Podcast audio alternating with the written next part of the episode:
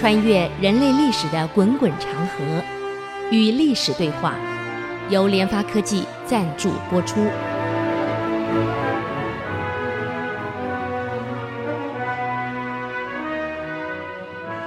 这里是 IC 之音竹科广播 FM 九七点五，您所收听的节目是《与历史对话》，我是刘灿良。上礼拜我们谈到文帝的改革，现在谈到他的这个服兵制。那么现在农民呢，就是兵，而且兵籍都在。那么农民平时生产，部队也生产，又办屯田，所以这样一来，部队所需的。有时候自己可以负担了，就减少了农民的负担。第一，第二，这个部队的统领的府兵的十二个分成十二位，他的将领呢带着部队轮流在京师禁卫，而且各军区呢随时调动。这样一来，减少了兵跟将处久了，只听将的不听国家的，随时轮调。第三，所有的部队的将领，除了指挥作战权力外，没有征兵权，没有行政权，没有司法权，啊，也没有财政权，你就负责打仗。嗯，这样一来，又减少了部队首长控制部队，啊，所以这是他对部队的一个改革。那第四个呢，他的田赋的改革。他把这个北魏所实施的均田制，就是由政府授田给老百姓，让你去耕种。古代你注意看啊，只要人人有田耕种，不要遇到严重的天灾，基本上社会是安定的，没有人会造反。农民坦白讲是很淳朴的。我刚来录音的时候，路边就看到两个啊，我去上我爸上。年纪我看是比我大，我今年差不多将七十。那个、那个、那个老公公、老婆婆坐在地上，啊、有两篮的竹笋，他坐在地上，在削竹笋，在卖，一个一个在那削，在卖。两个老人家，我看大概七八十岁有了，啊、我很佩服啊，人家七八十还在劳动啊，有些四五十就不想干活了，丢脸啊！我看得很感触啊。七八十了，我应该是八十岁有了，看那个样子，啊，因为我都七十了嘛，他们应该八十岁是有了，比我还老，就坐在那里，在那削竹笋，在卖卖，嗯，哎，我看得很很很很很感感动。其实农民很淳朴，农民是很老实的，怎么可能随时给你造反呢？不可能，农民没有碰到真正的危机，真正的生存受到威胁的时候，他是不会起来动乱的。杨隋文帝也知道这一点，所以把北魏以来的制度沿用，稍微修正了一下，规定一个成年男子受禄田八十亩，永业田二十亩。永业田是永远是你的，你可以世袭的；禄田呢，不是你的，是虚的，是国家的，是公家的。我给你八十田陆田，你耕种啊，但国家随时可以把你收回。你死了，这禄田就收回了，但永业田你可以。传给子孙，他给你分两两种啊。那么妇女呢，受禄田四十亩，啊，呃，不受永业田，只受禄田。妇女啊，那么这个禄田呢，死后要归还政府，政府重新授给别人。永业田是你们，永远是你们的。啊，这样一来，土地全部收归国有，由国家统一安排，杜绝了。当时这个城邦制，那一些那一些大地主啊，这个大门阀，他们所控制整个的土地，他现在没有了，国家全部收回来，重新跟着授田，而且把税呢恢复到文帝那时候这么低，让人民至少你可以吃饱，而且在各州县设粮仓，这规定啊，各州县要设粮仓。那么粮仓怕粮食腐败，地下挖地下室好大，粮食平常存在下面，啊，由地方的部队来统一保管。万一各地方发生水涝、旱灾，无法生存，人民流离失所的时候，把那个粮食拿出来赈济用，一直到你们可以恢复生产为止。所以这个制度是很好的，嗯，对整个恢复了整个社会的生产安定啊，让劳动力的合法分配起到了非常大的贡献。所以才会创造了隋以后，就是魏晋南北朝以后到隋文帝，中国的一大盛世，安定了。再来整理户籍，第五个，全国整理户籍啊！你想，人民要要要交税，你没有户籍，我怎么收税？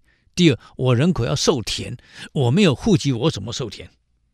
嗯，那么收不了税，国家财政没钱；受不了田。老百姓没生产，国家粮食经济会出现问题啊！古代是农业社会。那么从汉朝末年以后呢，因为大门阀、大氏族太强盛了，所以老百姓、农民的户籍呢就变成私属了，由各地方的这个财阀、各地方的氏族啊门阀拥有控制的全部的人口，所以几乎。所有人口在这些财阀门阀的控制下，他们的税收、土地完全由他们掌控，国家掌控不了，所以变成中央根本只能靠仰赖地方生存。嗯，因为地方取得了朝廷的大量的户口，中央没有户口，你根本征不到税，拿不到粮。那么隋朝刚建立的时候，我们不看别的，光山东、河北一带农民。嗯，整个户口呢，控制在豪强氏族的范围内的，就是中央没有他们户户籍户口的。哎，到了隋王朝以后呢，逐区逐地的检查户口，重新编制。嗯，光这两个地方就查出了上千万的人口出来了。所以看起来，当时统计说全国人口只有剩两千多万，我估计是有问题的。为什么有问题的？因为很多户口您您查不到，是依附在地方豪强那里去。中央没有这些户籍，中央我的户籍就是一两千万而已，所以变成人口上这个统计会失实，不确定的，不确实的。你看这一查，光山东、河北啊，两个两大地区就查出了。千万的人口出来，你看，户籍查出来了，所以这样户籍呢还原以后，打破了这个豪强门阀的控制，中央可以直接控制人口，直接税收，直接征粮，直接授田，所以文帝呢举行了全国人口大普查，啊，不但普查，还要检查。各地方州县要核实，不能漏掉一个。嗯，那么这样一来呢，才根据人口普查完了，重新授田。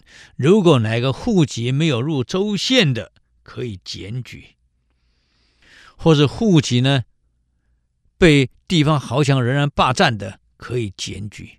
而一检举以后呢，这个罪就很重了，隐户这个隐瞒户口的罪非常的重。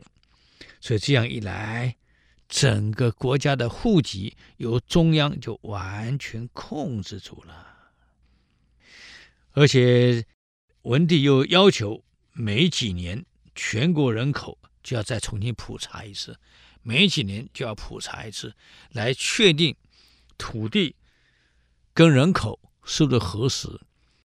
就是汉以后这种土地兼并的事儿。是不是再度发生？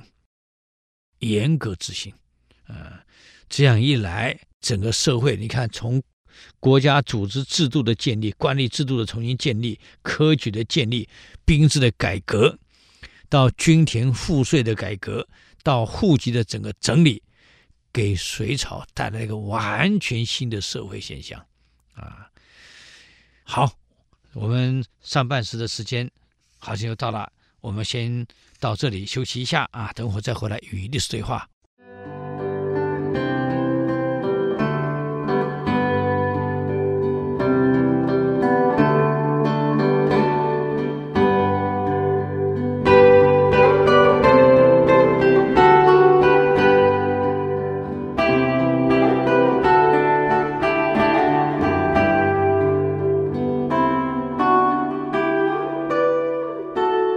欢迎回来与历史对话，我是刘灿良。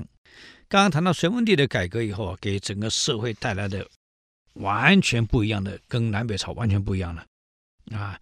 整个政治经济措施削弱了豪强地主的力量，扩大了中央统治阶级政权的基础，也巩固了中央集权的统一国家。整个经济出现了繁荣，人口增加。啊，农业发展，那么经济呢发展的一一一种情况，整个社会非常的安定。现在到了梁帝了，社会安定了，那么全国坦白讲，整个经济最富庶地区在哪里？还是在东南半壁这一块，平原啊，气候好。那么古代是农业社会，这地方农产再加上丝绸、盐、铁、酒这边的产量。给国家带动整个经济最重要的地区，为了让全国经济能够平均发展，第一，第二，中央所需要的需必需品，长安所需要的一切东西，从东南怎么运过来？啊，还有外患还是在北方，北方有重兵，那重兵的粮食需要的物资从南方怎么调上来？因为北方的产量是不及南方，这个给国家带来的一些困扰。那你想想看，如果用陆运，陆运呢？古代又没有大卡车，又没铁路，请问用那个独轮车，老百姓推的，你看从这个从福建、从江南一直推到陕西，甚至推到内蒙这一带、北平这一带、驻军这一带，要推多久？那可能性不大呀！啊，在过去陆运。是比较很不方便的啊，而且陆运你还要不像现有高速公路，以前没有路很窄，坑坑洞洞，看到山碰到什么，那人老百姓怎么推？碰到牛马去拉，那个一车是有限的呀，你要多少牛车啊，多少马车，多少人力车去推动啊？嗯，而且推这么远，劳民又伤财。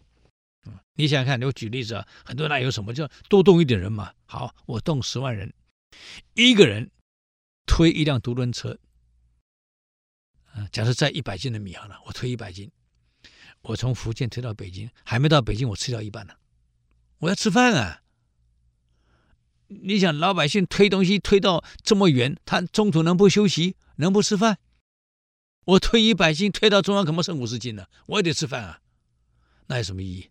搞不还不够他吃呢，都一半人吃完了啊！你回程都没米了，那怎么办？所以陆运有陆运的困扰啊，我沿途我怎么运啊？各位要不要我们想是一个是一个考量考量啊？我们从这个这福建啊弄一辆马车或是牛车好了啊，我们小时候那牛车载甘蔗嘛，载很多，我们去抽甘蔗都抽过了，来载一大车的甘蔗，或载一大车的这个米稻谷，从福建出发，这个马车啊拉到北平，来来来，我们看拉多久？哎，试看他拉拉多久？两三千公里的路要拉拉多久？一天能走几公里？那么这沿途呢？请问，呃，押运的农民押着这个牛车要不要吃饭？要。那饭哪里吃？啊，当然这里带来粮食，这不是这哇就地组织就地吃了嘛？那你想想看，我一路吃到吃到从福建吃到北京，这一辆牛车我吃掉多少了？啊！我交了一半半牛车粮交完了，那回来我吃什么？我还得留留粮食，我回来吃饭的呀。那等于我去的时候吃掉半牛车，回来再吃掉半牛车，那北京剩多少？我不用交粮了，那没用哎。我们不能用现在的问题去考量古代，各位啊。所以古代运粮是一个大问题，还有征来的钱，以前现以前有银行转账。现在是银银行转账很快，以前的挣来的钱，我你告诉我都是铜板，铜板装几车？你运到中央你怎么运？你现在告诉我，啊，问题来了，而且中途万一碰到打劫呢？所以为什么会有镖局？现在知道没有？我运了这么多的这么这么多的白银，这么多的钱，税收要交到中央去。那途中万一遇到打劫怎么办？啊，就这个标银公司啊，这个这个啊保全公司，嗯、啊，以前的保镖行业，现在保全公司就把你押到这个中央去了，嗯，所以这么多的麻烦事儿，你说怎么运啊？隋文帝开始就想到了漕运，其实过去就已已已经有运河了，用各种河流。天然河流加上人工开凿，给它连起来，用船运，最方便就是船运了，速度快，安全，嗯，而且船可以载的量又大，比马车还大，啊，而且马呢，这个牛马拉车累了啊，那这个拉不快，这个船反正顺着流走，走就对了啊，顺着风帆走，那个帆船风一吹跟着走了，到每个漕运的码头。有供应粮食，你可以他们吃个饭，呃，继续继续走，睡呢就睡在船上了，也也晚上也不用找旅馆了，各位多方便啊！就为了这样，不得不考虑到漕运了啊，经济全国的平衡发展，税金的上缴啊，部队的供应，物资的供应，从南方调到北方，那么用。陆运的话，必须要大量的这个人力，还有军队去保护，啊，太麻烦了。嗯，所以为了解决南北粮运问题，就是南粮北运、南钱北运、南货北运啊、南资北运的种种的这些问题，隋朝亟待解决的已经不是陆运了，陆运的开销太大了，消耗太大了。以前运输工具这么简单，运量又有限。那最好就是利用天然河流，旧有的河流加上人工开凿渠道给它连起来，所以就有了大南北大运河的开凿。其实你现在如果去大陆啊，你会看到那个运河从南到北到北京整个运河上面那个船队一队一队的还在运，只是共产党建国以后把那个已经堵的运河全部疏通了。所以你注意看，我们台湾的这个这个淡水河，一条船没有。所以大陆专家来看完说：“哎呀，好可惜呀、怎么这么好的天然高速公路没有人用呢？那是没有红绿灯的天然高速公路哎，你只要盖个码头就好了嘛，怎么没用呢？真可惜呀、啊！啊，搞得这个这个这个汽车路堵堵得半死。如果那个那个河能用起来多好啊！”你去看大陆那个漕运有多多繁忙，河上都是船，装的满满的货物往北运，北方的货物往南运，啊，透过船运。那么这个运河到现在国家还在用，你不感谢隋炀帝、隋文帝，你感谢谁？历朝没有人不感谢这两位。今天只是隋炀帝的晚年啊，因为运河开完了嘛，江南风光漂亮嘛。想爱玩嘛，以为国家太平没事儿啊。其实隋炀帝的玩呢，还没有真正导致他亡国。真的亡国是因为伐朝鲜，死太多人了，二三十万生灵，老百姓一死二三十万，经济发展一定受影响，田没人耕了。各位怎么办？经济一再受影响，再加个天灾，能不造反吗？就真的问题是后段，前段漕运河是还好啊。像大陆南水北调。三个县：中县、东县、西县，南水北调已经用了。现在北京喝的水不是北京的水了，是从南方长江运过来的北调过来的水。各位，这成功了这么远，你看我们现在台台湾高天天喊北水南调，北水南调，喊了半天，我们要动了没有？动了没有？北水南调，哎，南部常缺水嘛，哎，北方水太多，哎，北水南调，台湾就这么一点点而已。这么小个面积啊，喊了半天做不了。你看多快，就像我们那个那个桃园机场一样啊！第三个航站，三航站喊了半天，喊了快快大概九年了吧，到现在啥也没有。大陆北京三号航站楼是全世界最大的，才盖好几年。四号楼在南区，今天要开通了，比三号楼更大。全世界最大最大的航站楼，第一、第二都在北京。你看，两年盖完了，我们三号楼怎么盖不起来？奇怪了啊！所以完全是领导者肯不肯做而已。隋炀帝肯做，我们也不能老是骂隋炀帝，他还是有他的贡献。好，我们休息一下，再回来与历史对话。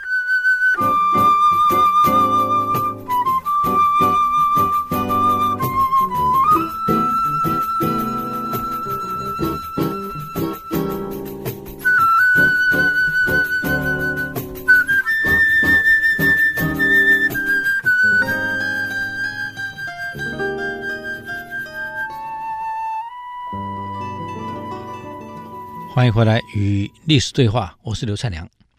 刚刚讲到这个这个开运河，这个隋文帝时代呢就已经开了广通渠跟山阳堵两条啊。我们现在不了解这个运河的重要性，如果你们去大陆走一趟，你就知道了。从南到北走运河运粮运东西，那非常的快，各位。那么开的两个渠呢，广通渠跟山阳堵。公元五八四年呢，就开皇。隋文帝继位第四年，文帝呢，为了漕运的便利，命令宇文恺带着水利工程专家开广通渠，从渭水到大兴城，就今天的西这个的长安啊，到潼关，就是沿这一条呢，把渭水到潼关的这一带呢，挖了一条这个运河，长三百多公里。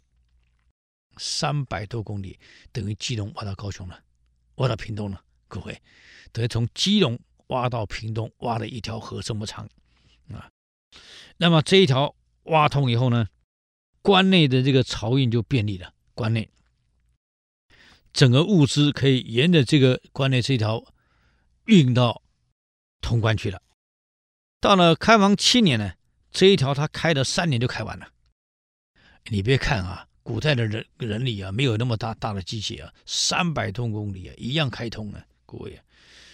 开皇七年呢，又沿着春秋时代吴王夫差，吴王夫差已经开了一条运河了啊，这旧道开的山阳堵，也就从南面的从江都一直到江苏的淮安，现在的这个山阳啊，沟通的江淮。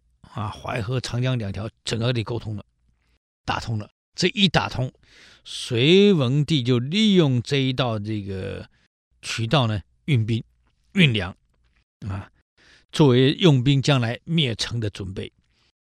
那么，就因为这一条河，他才能大量运兵运粮，在第二年，也就是在开皇七年盖好这条运河的第二年，就把陈国给灭掉了。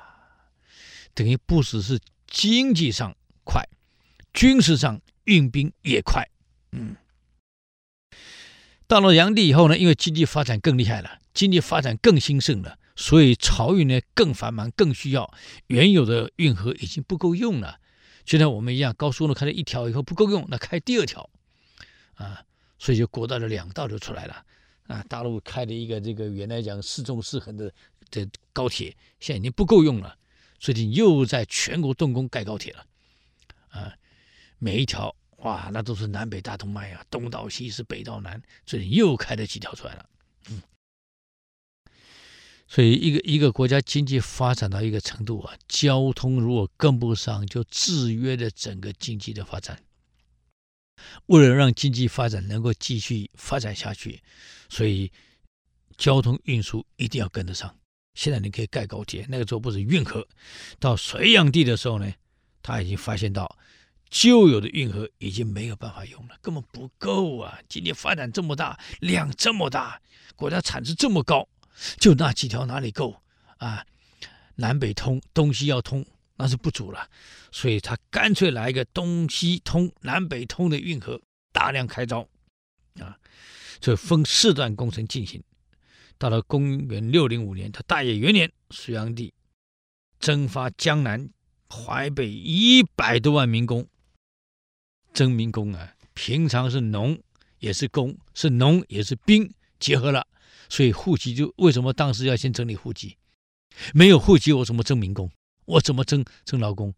所以这样一来，把民工整个征集一百多万人啊，在北方先修一条通济渠，从洛阳的西苑一直通到淮河的山阳，嗯，把洛水、黄河、淮水三条河连起来了。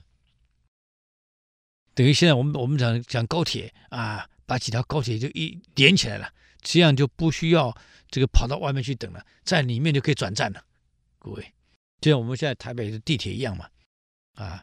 我淡水搭到台北火车站，马上就可以换地铁，看到哪一线去，连起来了，嗯，这样一来，从洛水、黄河、淮水就全部打通，啊，再征淮南十几万劳动力，把山阳堵重新疏通，而且把这河面扩大，让流量可以增加。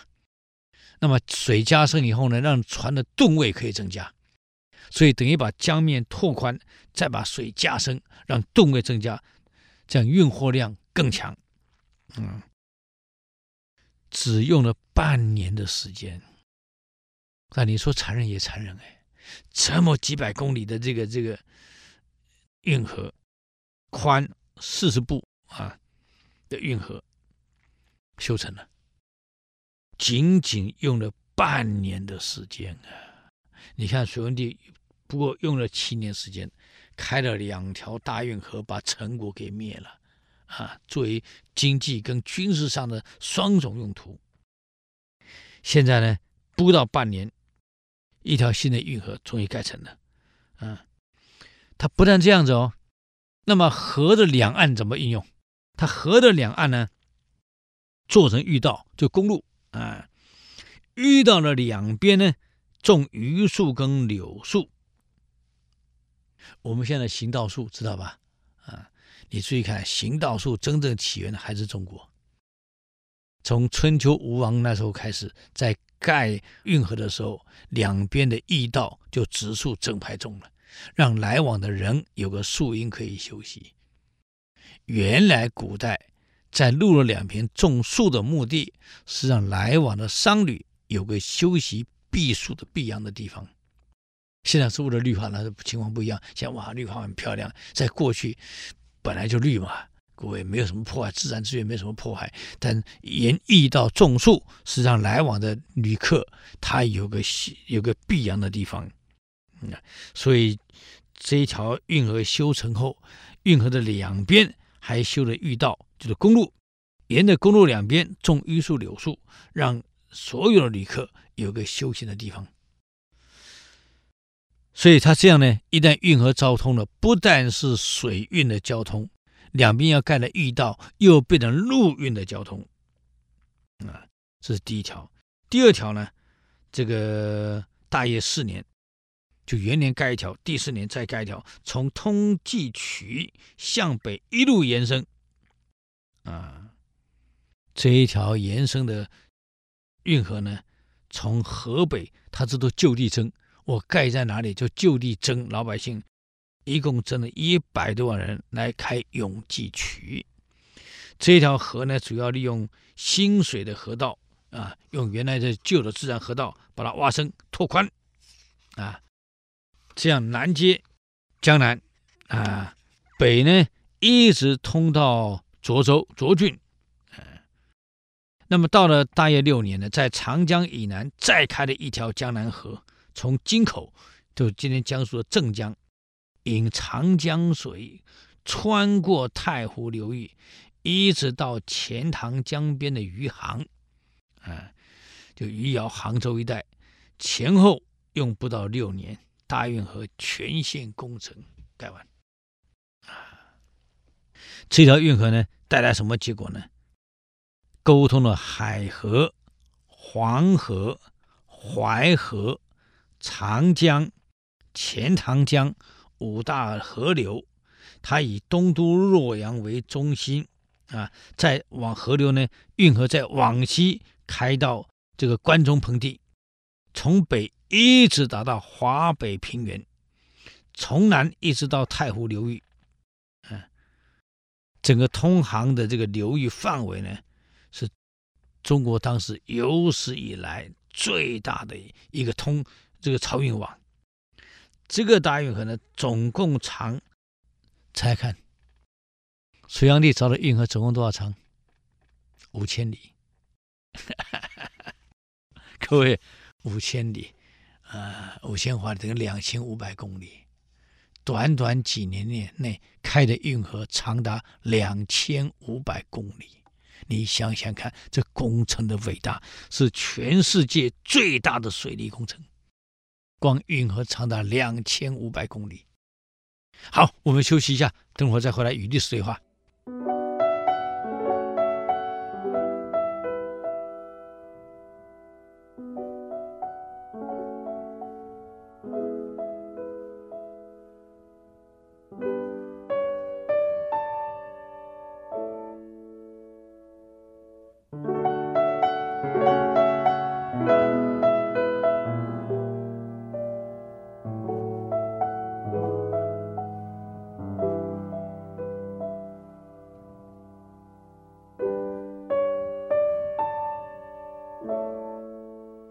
欢迎回来与历史对话，我是刘灿良。刚刚讲到运河，这个运河全长两千五百公里啊，真的是不得了啊！那个时代，那么你想，那个时代没有机械啊，全靠人力啊！啊，我那天早上跟人聊天说，哎呀，我们淡水河，你我我外国人讲，哎呀，好可惜啊！大陆人来看，真可惜，不用啊。啊，其实淡水河疏通疏通是可以用的呀。我们国内很多河流其实可以用，疏通完绝对有它的利用价值，啊，还有我们那个西部的河流短了个处，水流急，那个好好的建水利发电是很好用的啊，比煤煤会污染，水利不污染，河你又怕危险，那怎么办？那为什么不用呢？大家都耍嘴皮，哎呀，打开电视都是耍嘴皮、水选票，这真的做事的一个没有。至于研究怎么怎么开发、怎么利用的没有，在每个人只会对问题做批判、攻击、谩骂。可是问题你提出来呀、啊，所以我在公司做管理的时候，我们那时候学会什么三三制。什么三三制？每一个人就这个问题，你提三个公司三大问题提出来，每一个问题呢，你要提出合理能够做到的三种解决方案。怎么执行？谁负责？要多少时间？你可以提问题，但每一个问题你要附解决方案。如果你不附解决方案，光提问题攻击谩骂，这个我们不要。这是会造成族群撕裂，这有什么意义呢？这是欺骗选票而已嘛。可以啊，你可以攻击啊，前朝哪里不好？我们现在个错误的观念啊，选完了，选举选完了，换颜色了，好像过去革命一样，把前朝推翻。存在有封建的严重封建思想，我们是把前朝彻底推翻。请问，现在 Trump 取代了这个奥巴马，难道是把共和党把民主党推翻了吗？不是，是政党轮替，它不是推翻。可是我们现在错误的观念啊，绿色上来了，把蓝色彻底推翻啊，是个革命，是个推翻。啊，等蓝蓝上来再把它推翻，永远在互相推翻对方，否定对方。请问，那么这个国家还要不要建设？天天喊口号就好了嘛，不用建设嘛，就喊口号嘛。你要把方案提出来。我现在讲到没电了，好了，我核核电的我不不发展了，煤是污染源，那怎么办？大陆现在当时为什么会有空气污染？雾霾，煤嘛，一到冬天就雾霾，为什么？他们所有的小区、各住宅区，每一家的暖气是统一供暖。那么统一供暖，那暖气哪里来？管线里面的供暖全部是烧煤。那烧煤就有烟囱，就有煤烟，雾霾就一到冬天，哇，雾霾不得了。现在国家的发展是以气代煤，以电代气，就是逐步的把煤炉拿掉了。改成烧瓦斯，或是烧电，就是以气代煤，以电代气。所以这两年你注意看，北京没有雾霾了，为什么？基本上没有了，反而台湾才雾霾，人家不烧煤了，改用电了，改用气了，我们反而走回老路去了，用煤。你去看现在全世界上哪些用煤的？太阳发电、风力发电。电力发电啊，电力啊，这个这个这个气发电都改了，所以我们现在这这个这这个你可以提，那我们用什么方案来取代？你不要光干口号啊！啊，风力发电，台湾风那么多，是风力发电，你盖在哪里？要多少成本？每一个那个那个那个电网发电的那个可以发多少电？你算过没有？需要多少才能补充？你得把方案提出来。像隋炀帝，我们现在骂隋炀帝，那是教科书骂的。各位，大家更能骂。哎呀，禅宗有个公案，一犬吠天了，千犬，嗯，就跟着跟着叫了，忙忙吠了。一只狗对着叫，哇哇哇，其他狗呢，哇，全部跟着叫了。那有什么用呢？你把方案提出来嘛。既然提不出科学性的方案，只凭嘴巴打嘴炮有什么用？治理国家不是这样治理的。隋炀帝就提出来了，那我我整路运河嘛，那怎么做？十里我告诉你怎么做嘛，四条怎么接？从南到北，东到西，全给你接上了。不过花七年时间，全部弄完了。当然，我们必须要。承认两个事实，一个是运河的贡献，一个是造运河带来一定有每样事一定有正负两面。你想想看，盖运河呢，动用了百万以上的民工，一百多万呢、民工。这百万民工呢，在国外是叫服劳役，就是服劳役。你来北给政府征调做民工是没有给钱的。只给那个饭吃，政府提供饮食，其他没有了。而饭也只有吃饱，营养你不用考虑啊，差啊，你这个身体差，缺铁质哦，你缺钙质，没有那回事，我就给你吃饱而已。那吃饱呢？中国人吃饭是以什么？以淀粉类为主啊，米饭，这个这个麦、玉米，以这个为粗粮为主为主。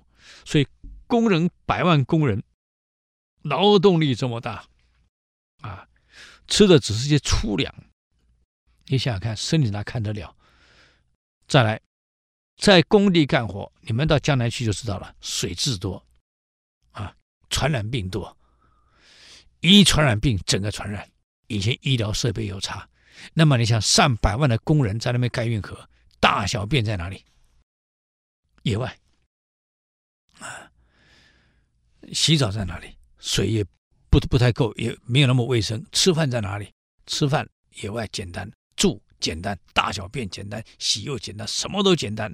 这种卫生条件差，营养又不良，劳动力又强，所以造成民工死在工地的，哇，那不是一两百个啊，各位啊，那不是一两百个，成千上万呐，嗯，所以盖运河。主要是劳民，财倒没伤多少，因为文帝几年下来，国家钱是绝对够的，所以盖运河财倒没伤多少。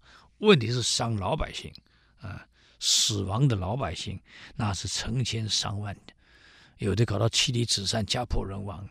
嗯，虽然这个另外一个一一个面来看，这个大运河的修成给南北跟东西交通彻底改善。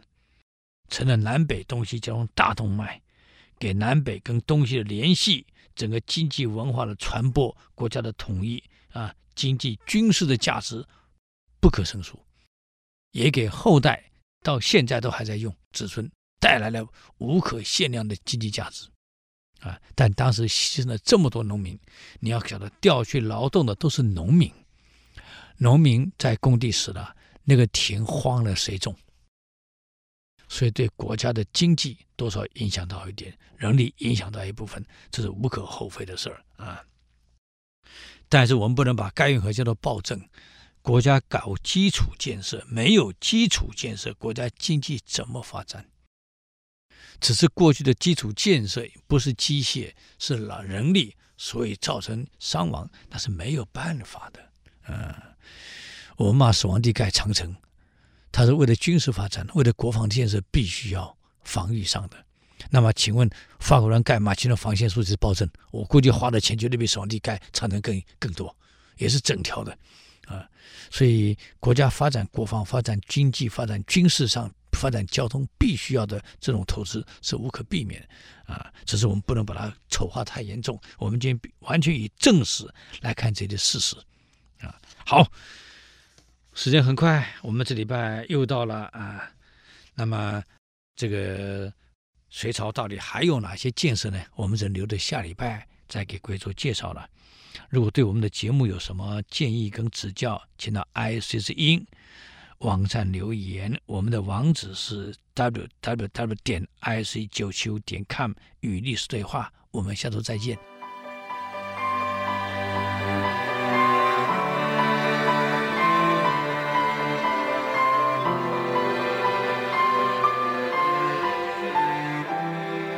以上节目由联发科技赞助播出。联发科技邀请您同游历史长河，发现感动，积累智慧，扩大格局，开创美好幸福人生。